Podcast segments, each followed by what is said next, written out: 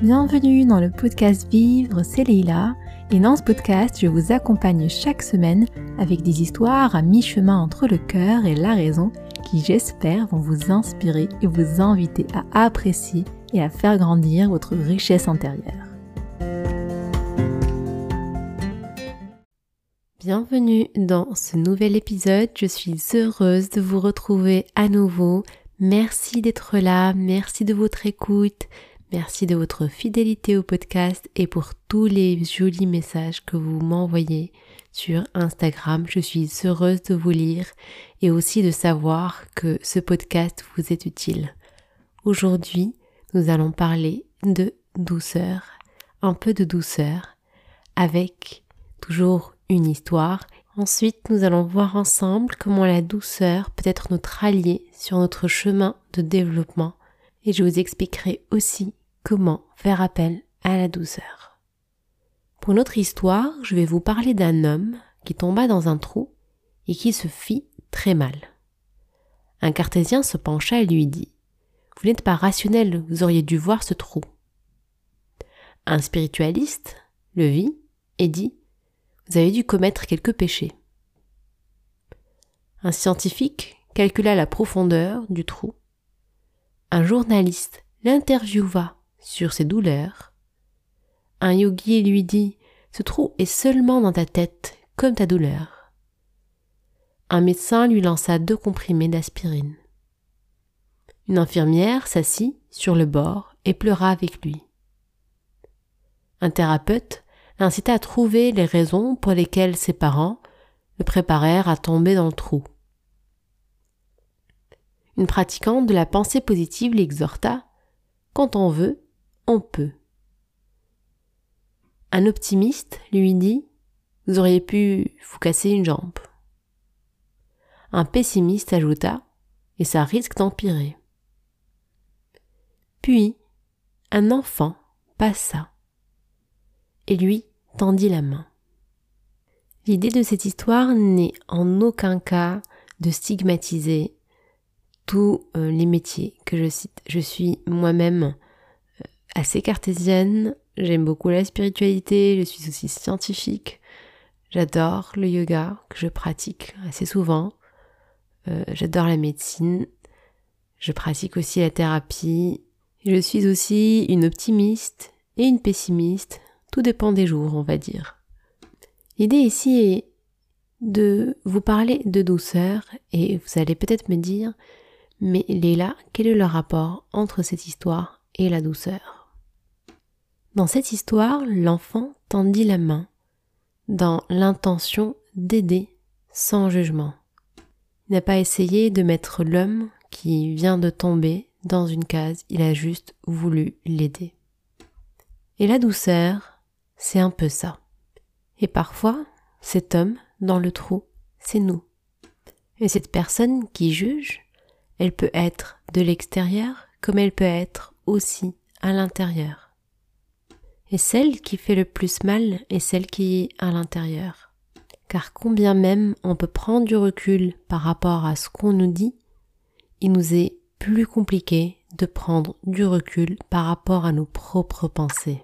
Nous sommes le cartésien, nous sommes le scientifique, nous sommes le journaliste qui nous racontons des histoires tout au long de la journée. Alors que parfois nous avons simplement besoin de nous tendre la main, besoin de douceur, de nous dire c'est ok de ne pas toujours être au top. Nous avons aussi le droit d'être triste. Nous avons aussi le droit de nous énerver. Nous avons aussi le droit de faire des erreurs. Et nous avons aussi le droit de rebondir. Pratiquer de la douceur envers soi, ce n'est pas se lamenter sur son sort. C'est simplement se tendre la main pour sortir du trou. Et de se dire de quoi j'ai besoin. De quoi j'ai besoin en ce moment. Et parfois, au fond de nous, il y a cette petite voix qui nous le murmure. Cette petite voix qu'on fait taire parce qu'on a peur, parce qu'on pense que ce n'est pas le bon moment, et qu'on juge sans forcément écouter jusqu'au bout. Lorsqu'on pratique la pleine conscience, et qu'on pratique pendant plusieurs jours, le fait d'être dans le silence et le fait d'être avec soi, c'est aussi taire toutes les grandes voix et les disques de rumination qui tournent, qui tournent, qui tournent et qui nous empêchent d'écouter les toutes petites voix. Parfois, j'aime comparer ces ruminations à un disque rayé qui tourne, qui tourne, qui retourne. Et la douceur, c'est prendre ce disque, l'essuyer, le remettre et le laisser couler, tourner, laisser les pensées arriver et ensuite repartir pour laisser place à d'autres, les accueillir sans forcément les juger, pour ne pas rayer le disque. Vraiment traiter ce disque avec douceur. Et se poser cette question de quoi j'ai besoin en ce moment. Cela peut être simplement une pause, cela peut être une balade à l'extérieur, cela peut être du temps avec des amis, des enfants, la famille. Cela peut être un jeu, seul ou à plusieurs. Cela peut être une danse pour exprimer son corps, du sport pour se défouler, un accompagnement pour aller de l'avant. Mais tout cela commence par de quoi j'ai besoin. Je dis souvent à ceux que j'accompagne qui sont leurs propres professeurs que je ne suis pas là pour donner des conseils, mais plutôt leur proposer des outils avec lesquels ils construiront leur propre chemin.